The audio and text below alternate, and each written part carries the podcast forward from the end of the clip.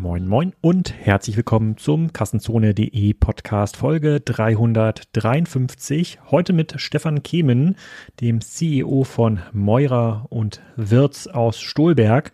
Werden die meisten von euch noch nicht gehört haben, aber ganz viele Marken von denen sind euch sicherlich ein Begriff, zum Beispiel die Parfummarke 4711, Tabak, Irish Moss, ähm, Betty Barclay und noch ein paar mehr Marken. Sehr, sehr spannendes Segment, insbesondere deshalb, weil wir hier mit Flaconi und Douglas ja zwei der zentralen Händler von solchen Düften schon im Podcast hatten. Und Stefan hat eine ganze Menge spannender Geschichten zu erzählen. Natürlich reden wir auch über den Zielkonflikt, dass sowohl die Hersteller als auch die Marken ähm, beziehungsweise die Händler und die Marken den direkten Endkundenzugang besitzen wollen, wie man exklusive Marken aufbaut, warum Douglas und Co. auf 4711 nicht verzichten können, wie man solche Marken verjüngt und ja, wie es ihnen eigentlich in der aktuellen Flutsituation ergangen ist. Davon waren sie nämlich nicht unbetroffen. Da ist ein Produktionsstandort komplett baden gegangen.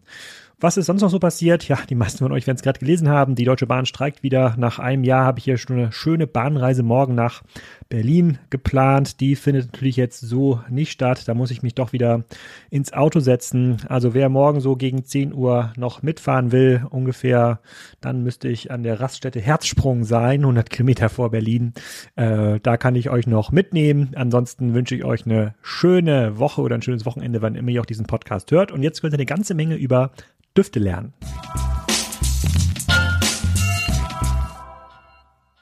Steffen, herzlich willkommen zum Podcast bei Kassenzone. Heute geht es um gute Düfte. Ich habe das schon im letzten Podcast ähm, angekündigt. Äh, du bist für spannende Marken verantwortlich wie Tabak und 4711 und wir haben hier schon oft im Podcast über den Duftmarkt gesprochen, unter anderem mit Tina Müller von äh, Douglas. Auch die äh, Flaconi-Geschäftsführer waren hier schon im Podcast. Und da gibt es, glaube ich, eine ganze Menge, die wir von dir ähm, lernen ähm, können. Aber fangen wir doch mal bei dir an. Wer bist du und was machst du? Und dann erzähl mal ein bisschen was über Meuron Wirtz.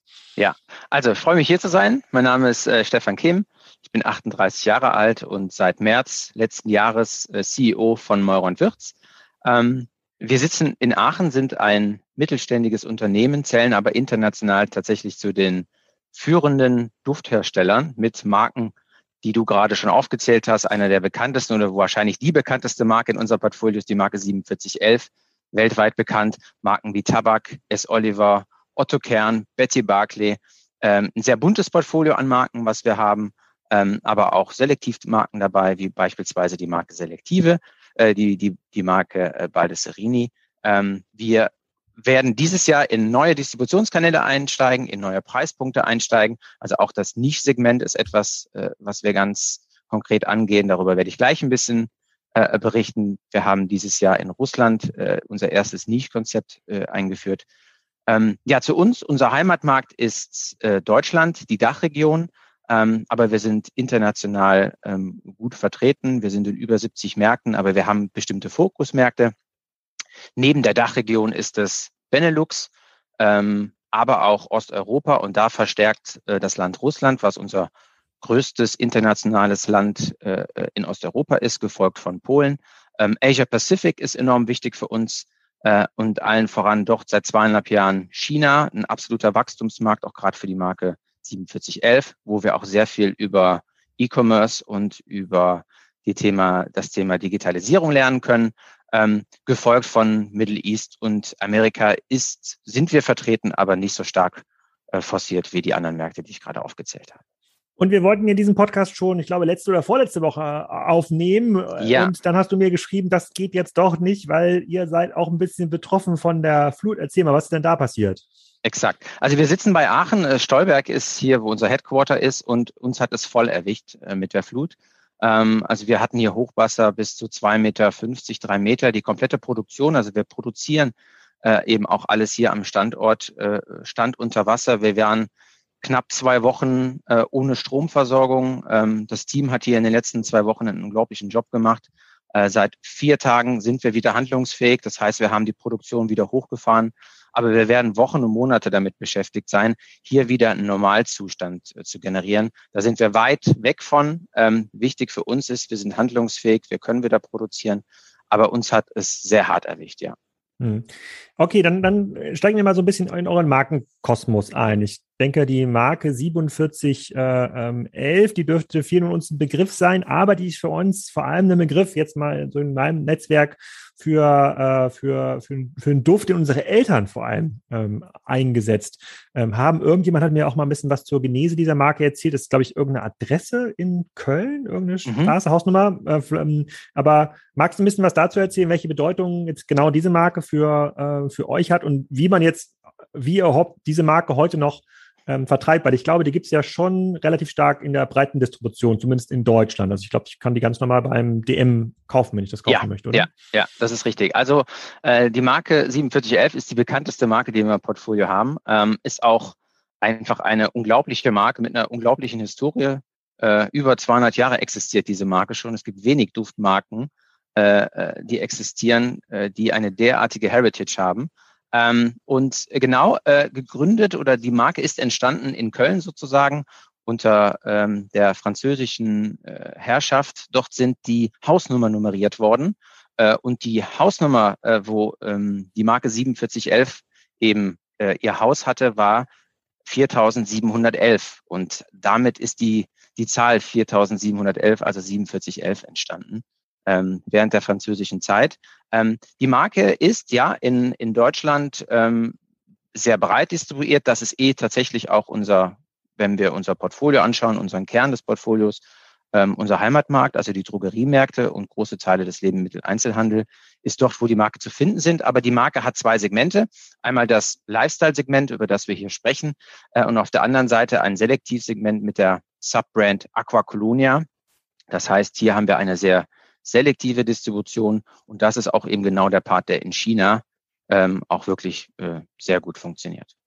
Okay, und bleiben wir mal ganz kurz bei 4711. Du hast vielleicht auch mal gehört oder gesehen, der Christoph Werner von DM war ja auch mal im Podcast. Ja. Und ähm, es geht ja bei uns permanent um diesen Konflikt ähm, des Kundenzugangs. Ja, mhm. sozusagen, weil dieser Kundenzugang so, äh, so stark im Wettbewerb steht, sind Händler äh, gezwungen, ja, im Grunde genommen immer exklusiver zu werden, entweder mit euch einen Deal auszuhandeln, wo er sagt, es gibt nur noch 4711 bei uns. Damit entziehen wir uns ein bisschen den Preiswettbewerb auf anderen Marktplätzen oder über andere Händler oder ihr produziert eine Marke ähm, für uns, nennen wir sie mal 4812. Ja, mhm. so wird es ja bestimmt auch mhm. mal äh, gegeben haben. Weil ansonsten macht das, würde ich der Christoph Werner zu dir sagen, ansonsten lieber äh, sozusagen, äh, lieber Herr Meurer, lieber Herr Würz, ja, mhm. macht das für uns gar keinen Sinn, das zu führen, weil die gibt's ja überall. Dann erfinden wir einfach einen eigenen ähm, Duft. Das wird es ja in den letzten 20 Jahren schon öfter mal gegeben haben, das Gespräch oder diesen Ansatz. Wie reagierst du denn, wenn Christoph zu dir kommt und das sagt?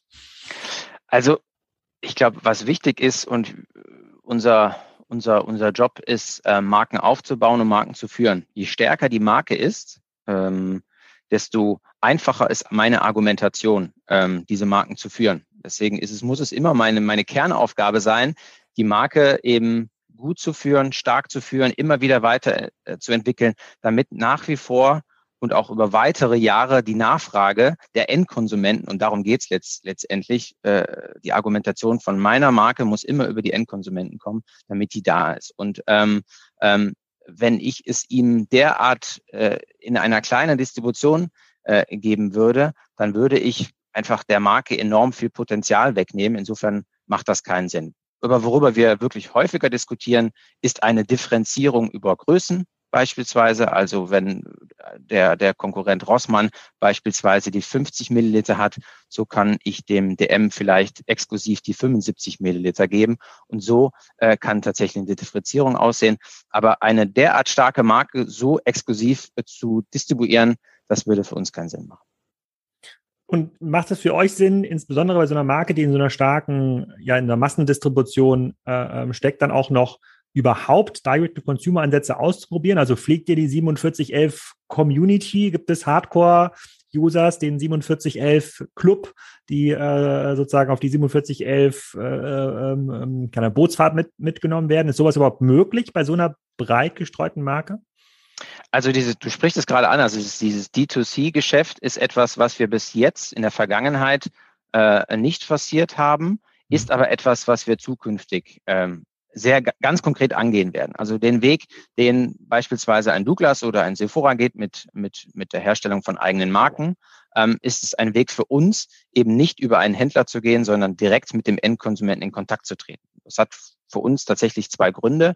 Na klar, auf der einen Seite das reine Commerce, also das heißt Umsatzgenerierung ohne die Händlermarge, ohne den Händler dazwischen geschaltet zu haben aber vor allem auch, und das ist für mich eigentlich mit das Wichtigste noch, etwas über die Endkonsumenten direkt zu erfahren. Also Informationen sammeln ist das eine und dann diese Informationen auch gezielt einzusetzen. Das ist Teil unserer Digitalisierungsstrategie.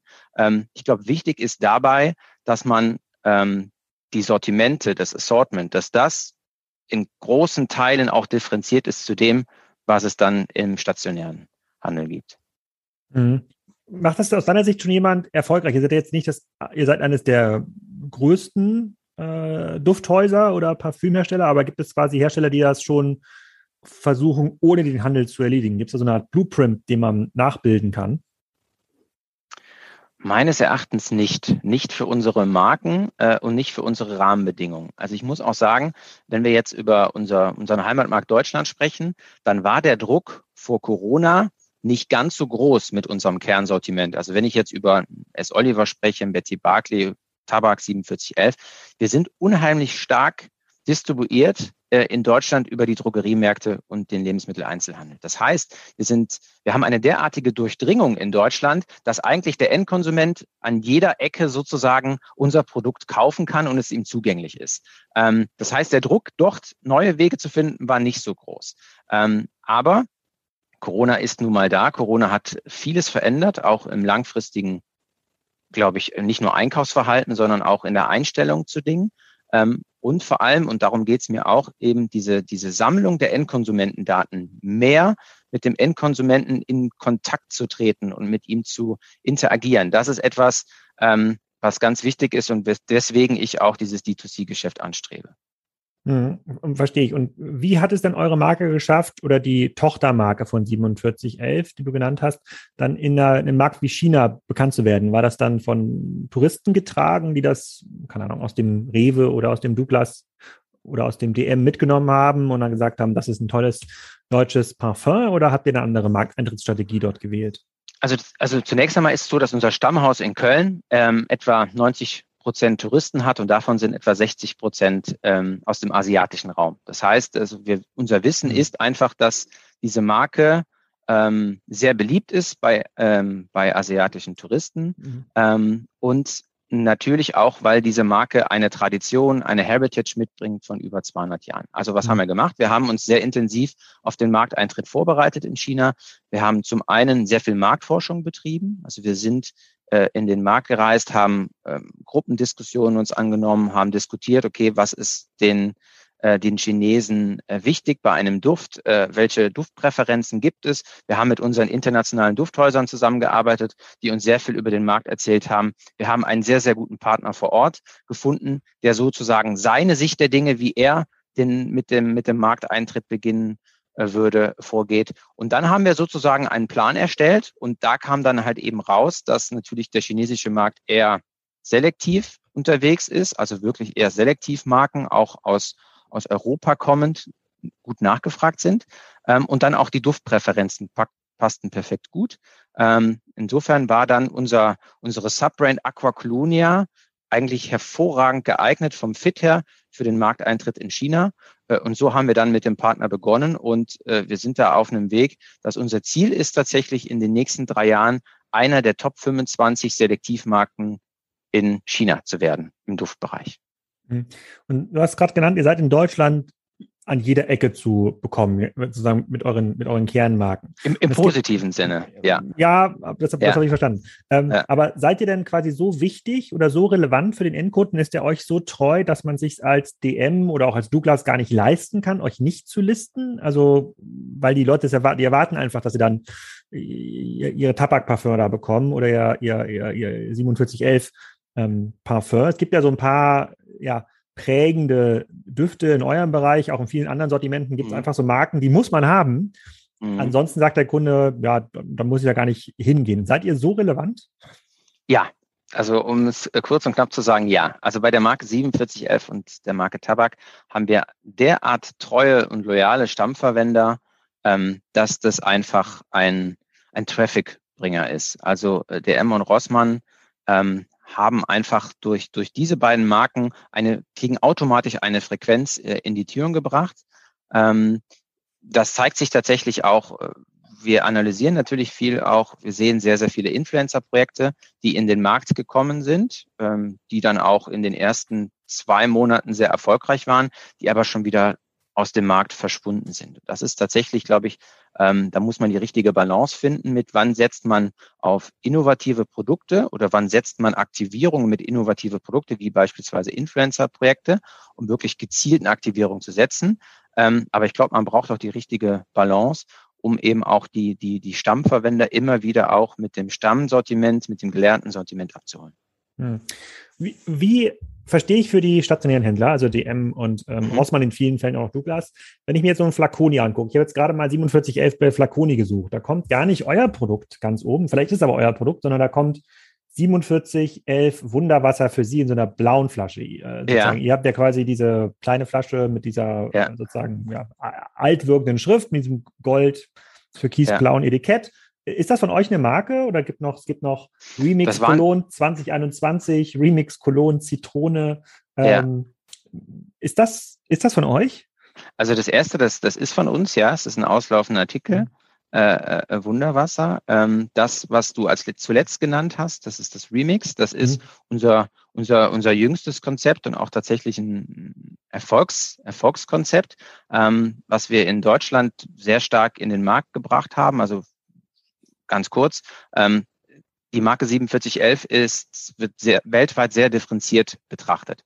In Deutschland hat es einfach äh, aus der Vergangenheit äh, etwas dieses Thema mit 4711 ist gleich Oma-Duft. Meine Oma hat's getragen. Das ist auf der einen Seite gut, weil die geliebte Oma etwas hat, emotional positiv verankert. Ja, und auf die der kauft ja Seite, auch noch stationär an bei exakt, Rossmann. Exakt. Ja. Und die ist sehr, sehr treu. Ja. Ähm, und auf der anderen Seite natürlich aber auch hat das schwingt natürlich ein bisschen negativ mit, das ist nichts für mich, weil das ist für meine Oma. So. Mhm. Ähm, wir haben sehr viel ähm, bei der Marke 4711 analysiert und was wir gesehen haben, ähm, die Marke 4711 hat eine unglaublich hohe Markenbekanntheit von über, weit über 90 Prozent.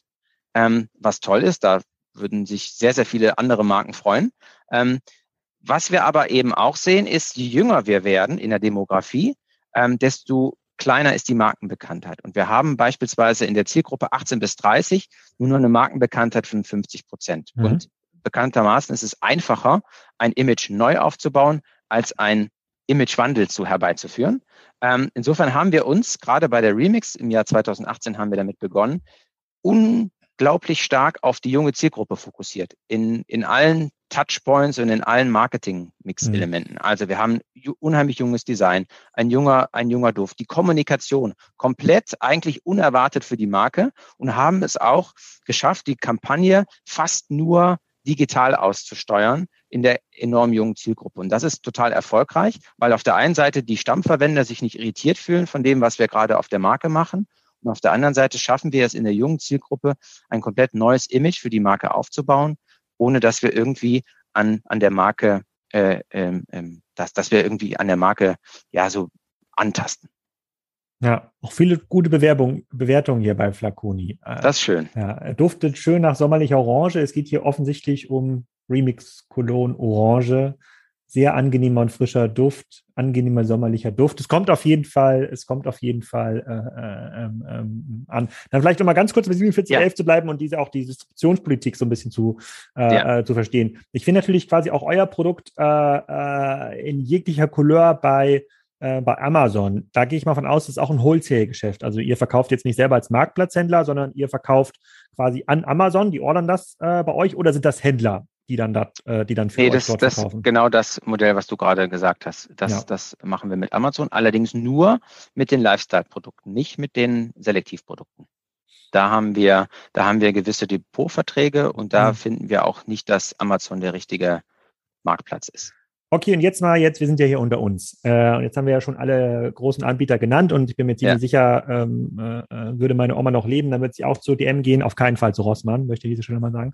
Ähm, die, ähm, wie wichtig ist Amazon geworden beim Thema Duftvertrieb? Weil das halt so ein Sortiment ist, so eine Kategorie, wenn man das in den letzten zehn Jahren auch beobachtet hat, in der ja, E-Commerce, Experten Fach äh, Diskussion, dann ging es ja immer darum, oder es wurde immer das Argument genannt, das ist ein Erlebnisprodukt. Das muss man irgendwie ausprobieren. Das ist irgendwie schwer online zu übertragen. Jetzt da die Frage, wie wichtig sind die Online-Kanäle schon? Ne, Douglas hat jetzt ähm, äh, verkündet, dass sie jetzt schon über eine Milliarde quasi in ihrem Marktplatz gemacht haben in den letzten zwölf Monaten.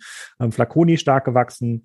Ähm, äh, ähm, Amazon sagt, sie wachsen da auch ganz, ganz stark. Flaconi und Douglas hingegen sagen, nee, die sind da gar nicht so relevant. Das ist gar nicht so deren Kernkompetenz. Kannst du da mal so ein bisschen Licht ins Dunkel bringen? Wie wichtig sind Online-Kanäle für Düfte schon geworden? Also insbesondere für einen Hersteller wie euch und welche, welche Rolle spielt dort Amazon? Also ich glaube, vor der Corona-Krise war der, der Online-Duftkanal hauptsächlich, hauptsächlich befeuert durch Wiederkäufe. Also ich kenne mein Produkt ähm, und bin zu faul, zu träge, ich mag es komfortabel. Ich kenne mein Produkt und mhm. möchte es gerne online kaufen und schaue wahrscheinlich nach dem attraktivsten Preis und vertraue ich dem Händler. Dann beziehe ich das online. Das ja. war vor Corona. So, jetzt, jetzt kam Corona.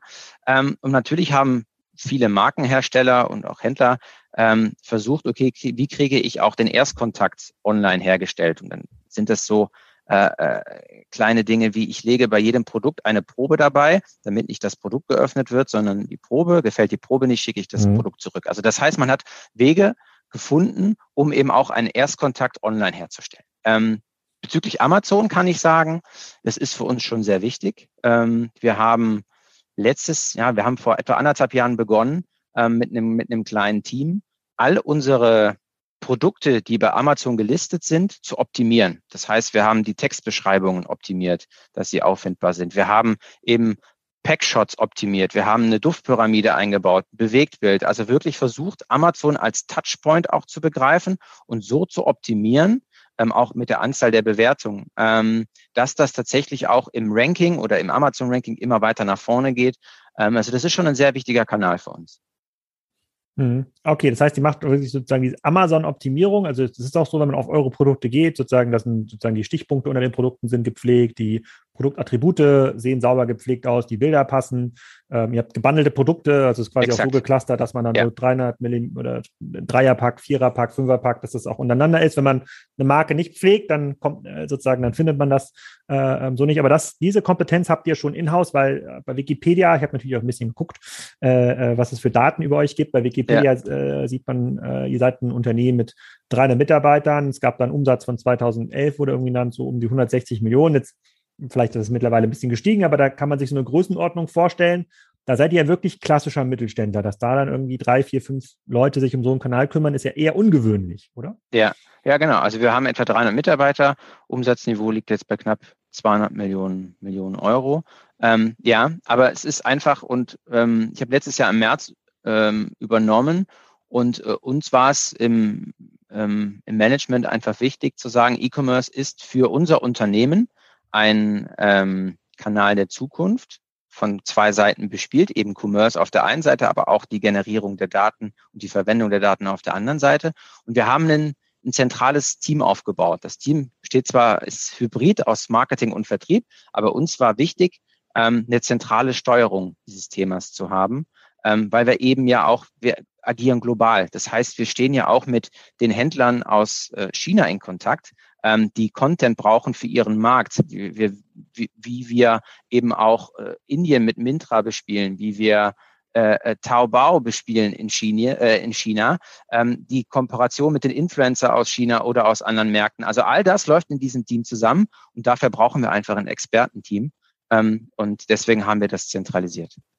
Und, und nun gibt es ja quasi, du hast ja neu angefangen, es gibt so ganz viele verschiedene Stoßrichtungen, in die man sich jetzt auch verrennen kann. Wenn man jetzt überlegt, man kann neue Lizenzmarken ähm, sich irgendwie sichern. Keine Ahnung. Vielleicht kommt irgendwie eine Influencerin um die Ecke, Kylie Jenner oder wer auch immer, sagt hier, für die wollen wir unbedingt das Parfum machen, weil die ist so groß, das wird schon irgendwie äh, äh funktionieren. Ähm, oder man äh, expandiert mit den Marken in andere Ländern. Ja, das, mhm. das, was du gerade schon gesagt hast, bleibt also im alten Geschäftsmodell, im wesentlichen Wholesale-Geschäftsmodell, äh, ähm, muss man halt schauen, dass das in Asien oder in welchem Land auch immer läuft. Und dritte Option ist natürlich, äh, neue Marken selber aufzubauen und dann aber Direct-to-Consumer zu machen in der reinen Kassenzonenlehre, wo es ja immer darum gehen muss, dass man den Endkundenzugang irgendwann besitzt, um den dann gewinnbringend weiter mhm. zu vermieten, müsste man sich ja darum kümmern, diesen Endkundenzugang primär zu bauen. Wenn ich jetzt aber so zuhöre und mir so überlege, hm, wo sind denn jetzt quasi Mittelfristoptionen, dann klingt diese China-Option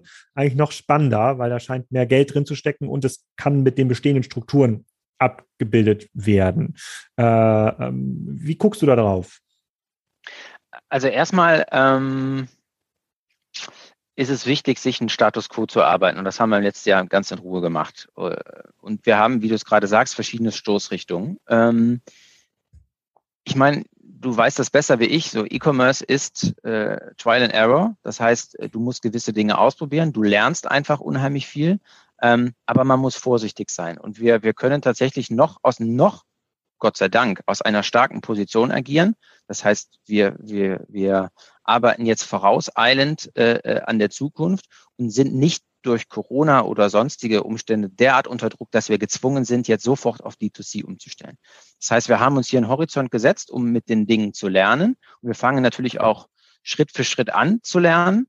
Ähm, und vielleicht zeigt sich eben, dass die Idee, die du genannt hattest, und das kann ich verraten, wir werden dieses Jahr äh, mit einem Influencer zusammenarbeiten und auch über ein D2C-Geschäft im E-Commerce ähm, eine Marke auf den Markt bringen ähm, Ende des Jahres.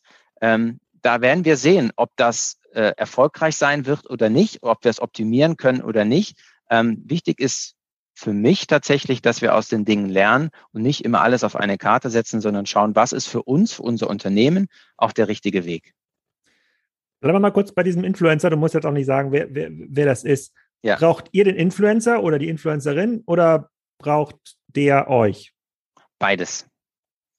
Beides. Ähm, ja, beides. Er hat ein absolut, er bringt seine Stärken ein und wir bringen unsere Stärken ein. Und ähm, das Duftgeschäft, auch die Herstellung von Duft, macht man nicht einfach so. Ähm, ist nicht, dass ich mir ein Design für ein T-Shirt ausdenke und das T-Shirt irgendwo produzieren lasse, sondern da gibt es halt eine EU- Kosmetikverordnung, es gibt halt Vorgaben, es gibt Tests, die man einhalten muss. Das kann nicht jeder.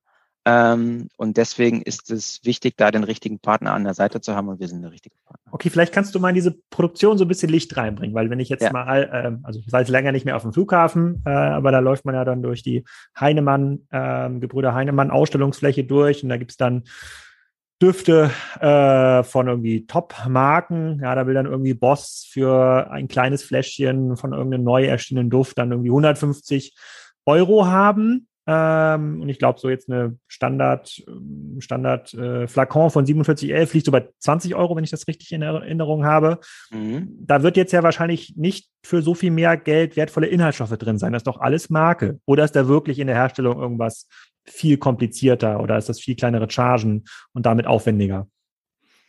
Ähm, sowohl als auch. Ähm, eine doch nicht so einfach zu beantwortende Frage. Also, ähm, natürlich kannst du mit all den Komponenten, die ein Duft besitzt, das Parfümöl, die Kappe, äh, die Flasche, die Fallschachtel, all diese Komponenten äh, zahlen natürlich auf die Herstellkosten ein. Und äh, je mehr und je hochwertiger du an der Qualität schraubst, desto teurer wird das Produkt. Ähm, was man aber äh, sagen kann, ist, ähm, dass die, die Preisunterschiede bei den Parfümölen zwischen einem Duft, der 400 Euro kostet und einem Duft, der beispielsweise 15 oder 20 Euro kostet, nicht diese Art von Preisschere äh, begründet. Das ist, wie du sagst, richtig Marketing. Aber bleiben wir mal bei dem Duft für 400 Euro, müssen wir ja keine Marke dran machen. So einen Flakon, 100 Milliliter, 400 Euro, relativ gut ausskaliert in der Produktion. Ja, und ich nehme schon irgendwie den, den besten Verschluss und sozusagen knick die Schachtel viermal und wickel das noch in Sandpapier ähm, ein. Also reden wir da mehr als über 5 Euro Herstellungskosten? Ja. Das tun über, wir. Wie, über wie viel reden wir? Nee, da? Jetzt, das, ist jetzt, das ist jetzt zu detailliert. Aber äh, ja, das reden wir. Aber jeder, der, der einen Duft für 400 Euro erfolgreich verkauft, hat einen guten Job gemacht äh, an, an der Stelle. Wenn es, mhm. ich meine, die Endkonsumenten danken äh, ist ihm ja. Äh, irgendwie muss das sich ja auch begründen. Aber müsste es nicht dein Ziel sein oder euer Ziel, auch so einen Duft, vielleicht jetzt nicht für 400 Euro, für 200 Euro zu entwickeln, den ihr direkt an den Endkonsumenten verkauft, den ihr auch dann direkt auf eurer, äh, also auf eurem Shop immer wieder, immer wieder kauft und Wenn ja, ähm, was macht das so kompliziert?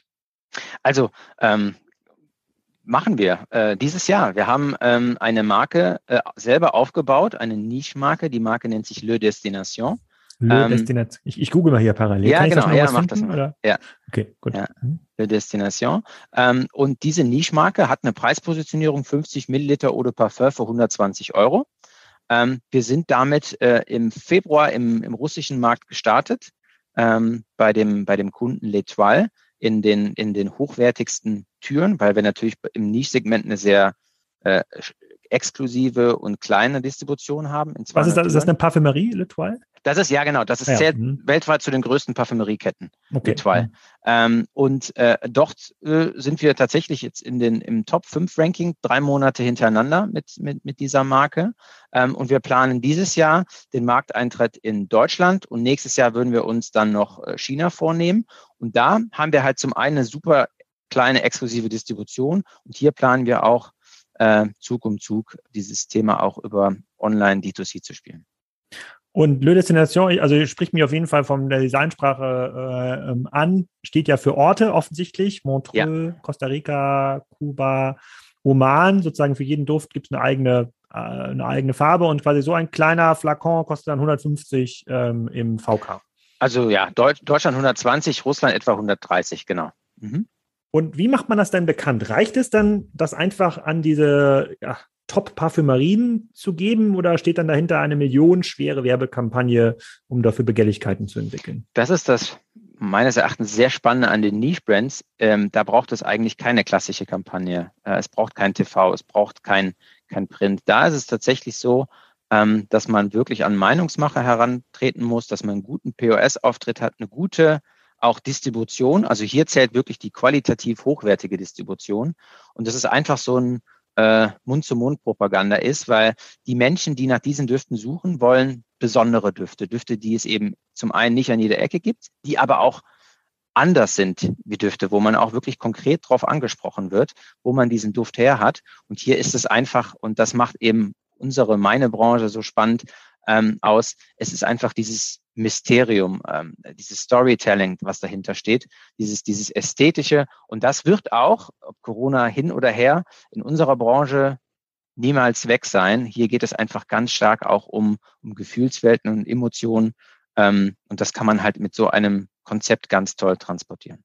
Und bei Le Destination ist dann die Idee, dass das Kuba Parfum so ein bisschen nach ich weiß jetzt nicht, wonach Kuba riecht, aber ich denke mal, das ist ja der Job, den dann eure Parfümmacher irgendwie ähm, erfüllen müssen, dass das dann so ein bisschen nach Kuba riecht, man danach irgendwie gefragt wird und dass es das eben nicht bei Rossmann gibt, sondern tatsächlich nur exklusiv oder vielleicht auch nur auf Einladungsbasis, ja, weil man schon irgendwie das, wer schon irgendwie alle, äh, alle fünf Le Destination ähm, Flakons gekauft hat, der darf auch irgendwie das sechste, keine Ahnung, äh, Antarktis äh, äh, kaufen. Ja. Geht sowas? Also ist sowas vorstellbar? Ja, also zum einen ist es so, wir haben ähm, nicht, es geht auch so ein bisschen um Storytelling und ähm, ähm, wenn man beispielsweise den Flakon sieht, es sind vorne Koordinaten drauf. Ähm, ja. Also man ja. hat eigentlich nur eine Farbe und die Koordinaten. Und auf der Rückseite der, der Fallschachtel wird dann erst aufgelöst, um welche Koordinate es sich handelt. Und diese Koordinate kannst du auch tatsächlich bei Google eingeben und du wirst zu einem Ort geführt. Ähm, und äh, das Spannende, was, was uns daran äh, so gefallen hat, ähm, das Ganze ist vor zweieinhalb Jahren entstanden äh, auf einer Messe in Cannes. Äh, dort saßen wir mit einigen Parfümeuren beim, beim Lunch und äh, wir sprachen darüber, ähm, was denn wohl olfaktorisch die, der, das tollste Erlebnis war, ähm, im Urlaub. Äh, und dann fingen halt die Parfümeure an und es zeigte sich, eine Parfümeurin sprach über Montreux ähm, und die hat das derart toll beschrieben, dass wir gesagt haben, okay, lasst uns eine Kollektion machen mit Düften, die eben noch nicht gesehene Orte beschreibt. Ähm, also ich habe jetzt nichts gegen die Amalfiküste, das ist ganz toll und es gibt wunderschöne äh, Düfte von der Amalfiküste, aber das haben schon 30 Marken vor uns gemacht und ähm, deswegen war es unser Ziel, eben so äh, Destinations zu nehmen, ähm, die noch nicht so gerochen sind und die neu sind. Hm. Ja, spannend.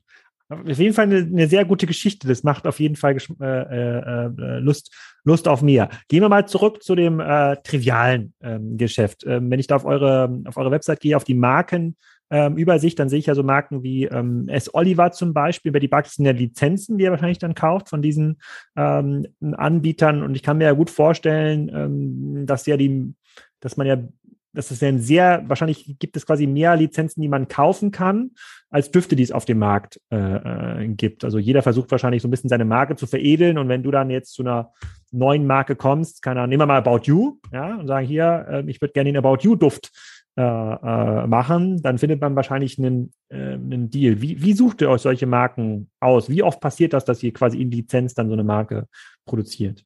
Also wir erhalten tagtäglich Anfragen, dass wir für äh, Lizenzen Düfte herstellen sollen äh, als Partner. Das erhalten wir tatsächlich täglich. Und das Screening ähm, hat sich verändert, muss ich gestehen, über die, über die letzten Jahre und auch gerade für, für Corona.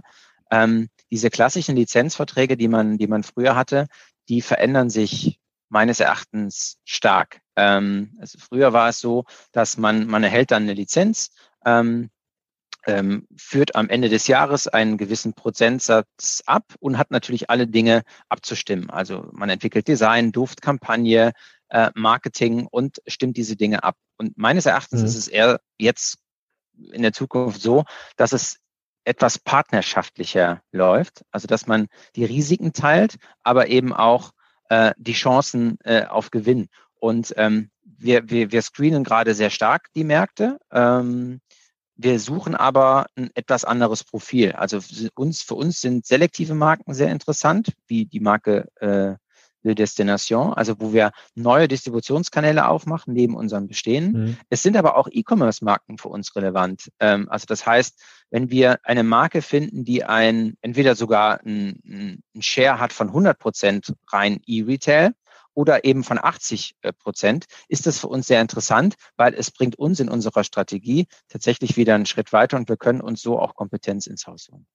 Aber würdet ihr dann diese Marke versuchen, über eure klassischen Distributionskanäle mit zu vertreiben? Würdet ihr dann sagen, okay, wir entwickeln, bleiben wir jetzt kurz, kurz bei About You, ähm, auch wenn das jetzt als, als Retailer vielleicht jetzt nicht so 100% passt, aber äh, ähm, oder Edited, quasi eine Eigenmarke ähm, von denen, ähm, würdet ihr dann sagen, okay, wir entwickeln das, na, stimmen, stimmen das irgendwie ab, wir wollen irgendwas in einem Preispunktbereich haben, 15 bis 25 Euro, äh, ähm, der, der Duft soll irgendwie jung sein? Würdet ihr das dann mitnehmen, direkt äh, zum nächsten Vertriebsgespräch mit ähm, Rossmann und Douglas und versuchen, das, das dort zu platzieren?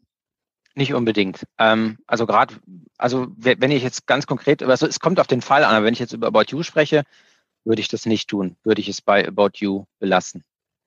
Hm. Und quasi das für die produzieren ähm, und damit die das dann mitverkaufen können auf der Plattform. Genau, genau. Hm. Hm. Und ähm, wie beobachtest du die Anstrengungen der großen Händler? Douglas äh, hat das ja auch beschrieben im Podcast. Tina Müller hat ja auch erzählt, dass sie auch im hochpreisigen Bereich da ähm, das eine oder andere Produkt haben. Jetzt nicht nur Parfum, sondern auch so Cremes, Beauty-Produkte. Ähm, Ihr seid ja, glaube ich, nur im Duftbereich äh, unterwegs und die müssen ja diesen Eigenmarkenanteil massiv steigern. Anders funktioniert das Geschäftsmodell nach vorne äh, mhm. gar nicht. Die brauchen halt diese Ex Exklusivität. Ähm, und das führt ja, das haben wir im Vorgespräch auch so ein bisschen mal schon mal ähm, ähm, angesprochen, das führt ja zu einem Zielkonflikt. Ja? Also ihr beide wollt eigentlich den Endkundenzugang ähm, haben. Für relativ breite Marken willst du auf keinen Fall Exklusivität, weil dann lohnt sich dieser ganze Markenaufbau äh, äh, nicht. Und wenn du schon eine ganz, ganz starke Marke äh, hast, gibt es eigentlich gar keinen Grund für dich, das irgendjemand exklusiv äh, ähm, zu geben, außer übernimmt quasi das komplette EBITDA. Risiko mhm. und sagst, okay, die 50 Millionen, die ich sonst verdiene, kannst du mir einfach sicher zahlen, dann kannst du es auch exklusiv vertreiben. Ähm, wie gehst du da ran? Also gehst du da mit so einem Bauchgrummeln in das Vertriebsgespräch mit Flaconi oder mit ähm, DM, die das gleiche Interesse fairerweise haben? Mhm. Auch nicht unbedingt. Also ich glaube, es ist wichtig, immer offen für Gespräche zu sein, ähm, sich mal alle Perspektiven anzuhören und nicht nur die Perspektiven der Händler, sondern auch tatsächlich der, der Endkonsumenten in allen mhm. Altersschichten. Also ich mhm. glaube, sich wirklich hinzusetzen und mal wirklich so von allen Seiten diese Dinge zu, zu betrachten, äh, das, das, das kann, kann einen nur nach vorne bringen. Ähm, die Bemühungen von, von, von Douglas im, im Eigenmarkenbereich, ja, na klar. Ähm, auf der anderen Seite sind unsere Bemühungen da in ein D2C-Geschäft äh, einzusteigen. Aber ich glaube, das kann alles in Koexistenz äh, passieren. Da wird man dich nicht zanken. Hm. Steigt denn der Parfümverbrauch überhaupt? Oder wie groß ist denn überhaupt dieser Markt, über den wir reden in Deutschland? Also der Markt ist äh, schon groß, ähm, aber es ist ja natürlich auch, äh, und das zeigt, zeigen unsere Bemühungen, wenn wir über zukünftige Wachstumsraten sprechen, dann sind natürlich Asia Pacific, allen voran tatsächlich China, äh, wo wir ein zweistelliges Wachstum jährlich generieren können. Das heißt, wir konzentrieren uns und wir müssen uns einfach eben auch auf Wachstumsmärkte konzentrieren wie China. Da ist in Deutschland tatsächlich der Markt, der Duftmarkt in Deutschland ist seit Jahren rückläufig. Ähm, ähm, allerdings muss man das natürlich auch immer betrachten im Sinne von, okay, wie viel ist stationär rückläufig und wie viel mhm. bringt E-Commerce rein. Ähm, aber für uns ist wichtig, dass wir uns eben neben Deutschland auf weitere starke Märkte fokussieren. Das heißt in keiner Weise, dass wir den deutschen Markt vernachlässigen. Das ist unser Kernmarkt, unser Heimatmarkt. Das wird es auch immer sein. Aber wir können natürlich in so einem Markt wie Deutschland vielleicht drei, wenn es gut läuft, fünf Prozent Wachstum generieren, wohingegen wir in China mal 30, 40, 50 Prozent Wachstum generieren können. Und gibt es irgendwelche Produktionsvor- oder Nachteile, die ihr habt gegenüber anderen, äh, anderen Märkten, insbesondere Asien? Wir sehen das natürlich in vielen Segmentbereichen, ist es halt viel, viel günstiger und die Qualität auch mittlerweile besser als in Asien zu produzieren. Gut, jetzt kommt das Logistikproblem noch dazu. Ähm, ist das im Duftbereich auch so oder ist es, also wäre es jetzt für einen Wettbewerber ähm, in Vietnam schwierig, Le Destination nachzubilden oder ist diese Kompetenz einfach aufzubauen vor Ort? Mm, also, ich glaube, nicht so einfach. Wenn wir jetzt mal den Bereich Fashion vergleichen mit dem, mit dem, mit dem mhm. Duftbereich, mhm. ähm, unsere, all, all unsere Partner, unsere großen Lieferanten, ob es jetzt die Dufthäuser sind, die in Euro, alle in Europa sitzen, die meisten in, in Paris, ähm, oder auch ob unsere Glasherstellung äh, sitzt in Europa, ähm, da hat man schon einfach auch immer noch Qualitätsmerkmale. Das spüren wir auch tatsächlich in China, dass dieses Thema Made in Germany einfach ein Quality mhm. Asset ist, nach wie vor. Äh, und das muss man auch, das muss man auch spielen. Nichtsdestotrotz merken wir, und ich glaube, das liest man äh, jeden Tag, äh, wie mächtig doch ähm, das chinesische Business wird ähm, und wie stark sie auch tatsächlich in das globale Business einsteigen. Und das muss man, glaube ich, auch immer wieder ähm, sich in Ruhe anschauen. Mhm. Okay, verstehe. Also da, da kann schon was passieren. Ist jetzt nicht so, dass die jetzt mit irgendwelchen Geheimrezepturen rumhantieren, da beim Standort, die ganz, ganz schwer, äh, ganz schwer, ganz schwer nachzubilden sind. Gibt es aus deiner Sicht einen Influencer, der das Thema ja, Beauty-Marke, Duftmarke schon ähm, gut besetzt. In Deutschland gibt's ja, ist ja dieser Fall mit dem Shampoo von Bibi ganz bekannt geworden, glaube ich, was bei DM einen ziemlich großen Marktanteil dann ähm, erreicht hat. Ich weiß nicht, wer sich im Bereich Duft noch so ein bisschen rumtummelt. Viele fangen ja mit irgendwelchen Nahrungsmittel, äh, Nahrungsergänzungskram an, irgendwelche Haselnuss, vegan Haselnussriegel. Aber das Thema Duft scheint mir da nicht weit zu sein. Gibt es da schon gute Cases weltweit, auf die man gucken kann? Ähm, jein. Also wir haben selber schon vor anderthalb Jahren mit ähm, Sophia Thiel ähm, mhm. zusammengearbeitet. Sie war äh, eine Lizenzmarke von uns. Wir haben mit, mit ihr sehr eng zusammengearbeitet und haben ähm, Düfte rausgebracht, Bodysprays. Ähm, das hielt sich auch zwei Jahre im Markt, aber ist dann tatsächlich, war nicht nachhaltig dieser Erfolg. Ähm, das mhm. haben wir auch ganz normal stationär äh, vertrieben. Ähm, auch da haben wir unsere Learnings äh, draus gezogen. Deswegen würde ich nicht sagen, dass Influencer Düfte nicht erfolgreich sein können. Ich glaube, mit den richtigen, mit der, mit den richtigen Rahmenbedingungen können sie sehr wohl erfolgreich sein. Pilou ist absolut ein Paradebeispiel. Das hat sehr, sehr gut funktioniert. Shirin David äh, hat auch äh, zu Beginn in den ersten zwei Jahren äh, gut funktioniert. Ähm, die Frage ist immer, wie, wie, wie, wie, wie nachhaltig sind diese, sind diese Lancierungen. Ähm, aber ansonsten in Deutschland ähm, stationär nicht, international jein, also äh, jein. Okay, es ist also nicht ganz trivial. Und, äh, aber es wäre die Case Study zu Sophia Thiel würde mich mal interessieren, weil es muss ja dann irgendwo einen Moment gegeben haben, wo dann quasi keine neuen Kunden mehr dazugekommen sind. Also sozusagen die, die Churn auch nicht mehr abgefedert werden konnte äh, durch, durch, durch Leute, die sich dann aus diesem Sophia Thiel äh, ähm, Fandom ähm, rekrutiert haben und dann gab es auch keinen Incentive mehr für den Handel, das weiter äh, zu pushen. Das ist ja schon super spannend zu sehen, weil andere Marken haben es ja geschafft. Ich meine, ihr seid ja das Paradebeispiel dafür, dass es ja Marken gibt, die sich sehr, sehr, sehr, sehr lange tragen und dann so eine treue Kundschaft aufbauen. Oder ist das vielleicht ein anderer Effekt, den man sieht, dass man bei jüngeren Kunden eher eine Affinität zum Wechsel zwischen Marken ähm, sieht, während meine Oma äh, tatsächlich für ihr Leben immer 4711 genutzt hat? Mhm. Ja, es ist genauso, wie du beschreibst. Ähm, da gibt es auch den einen oder anderen Händler, der sehr stark auf innovative junge Konzepte äh, gesetzt hat über die letzten Jahre und wo man halt einfach sieht, dass Kunden abwandern, weil diese jungen Kunden ähm, halt nicht so treu und loyal sind, sondern die wechseln halt. Sie finden da, sie finden Sophia Thiel gut, aber sie finden beispielsweise auch im nächsten Jahr Bilou gut und dann gehen sie halt zu Bilou und dann kaufen sie nicht noch einmal das äh, Produkt von Sophia Thiel. Also insofern, das ist das, was ich zu Beginn meinte mit, es ist wichtig, äh, richtige Aktivierungen zu setzen, ähm, aber dann muss der Case so aufgebaut sein, dass das auch äh, funktioniert. Und an der Stelle muss man einfach sagen, das hat sich für uns in dieser Kurzfristigkeit als wirtschaftlicher Case nicht getragen. Äh, und deswegen sind wir für das, was wir dieses Jahr vorhaben, Ende des Jahres ganz anders herangegangen. Da würde ich dann gerne mal berichten, wenn es denn dann auch da einen Case zu gibt. Ja, finde find ich sehr gut. Vielleicht können wir das auch bei in der Spriker on Air Session tatsächlich äh, Ende, des, Ende des Jahres, ist ja nicht mehr lang. Wir haben ja schon August, äh, dann September, Oktober, November, also es muss ja demnächst losgehen. Da genau. können wir bestimmt noch mal kurzfristig äh, ja. kurzfristig reinschieben. So, ich, ich gehe mal durch meine Fragen so durch. Also wir haben auf jeden Fall geklärt, woher die Kunden kommen, sozusagen über verschiedene Distributionskanäle und welche ähm, Regionen für euch ähm, extrem stark sind. Asia-Pazifik, ähm, ganz klar, äh, das ist die Region, ähm, in, in, in, aus der das Wachstum in der Zukunft kommen soll. Ich, ich habe jetzt zwischen den Zahlen schon rauslesen können, dass man mit so einem Verkauf äh, äh von so einem Produkt auch durchaus Geld verdient, sowohl im Großhandelsmodell als auch im Direkt äh, ähm, und man muss das nicht immer für 400 äh, ähm, verkaufen. Vielleicht können wir nochmal nachliefern, äh, wie, wie, teuer so eine Herstellung von so einem 400 Flakon ist. Ähm, äh, ich, ich kann auch, also du sagst mehr als 5 Euro, aber ähm, weniger als 50 Euro. Können wir uns darauf äh, einigen? Kriegst du, kriegst du keinen Ja, weniger als 50 auf jeden Fall. Also auf jeden Fall kann man damit Geld verdienen. Die Marge ist auf, äh, sozusagen, die Kunden sind insbesondere in älteren äh, ähm, äh, Zielgruppen loyal ähm, und haben ja auch eine ordentliche Kauffrequenz. So ein klassischer Kunde, wie oft kauft er denn 4711 oder Tabak nach pro Jahr? Ähm, also zweimal. Ja, ja, immerhin, immerhin. Besser als Autoreifen, die kauft man nur alle acht Jahre oder Matratzen. Ja?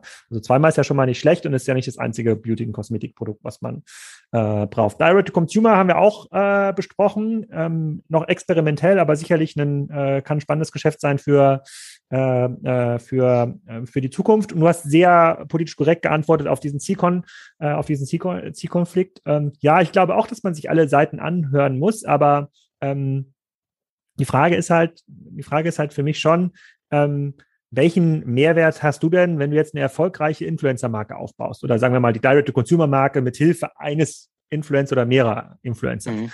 Gibt es ja eigentlich zukünftig kein Interesse, ähm, diese Marke, diesen Kundenkontakt dann wieder abzugeben an den Händler, sei es jetzt Douglas oder Sephora oder, äh, oder Amazon. Den willst du weiter selber äh, nurturen und vielleicht dann nochmal ein Alternativprodukt anbieten oder die ähm, eine, eine Creme, also ein Beauty-Produkt dazu, irgendwas dazu äh, passt. Oder sehe ich das, das falsch? Ich, da sehe ich nee, doch ganz klar einen Zielkonflikt. Ja, da, da, da bin ich bei dir.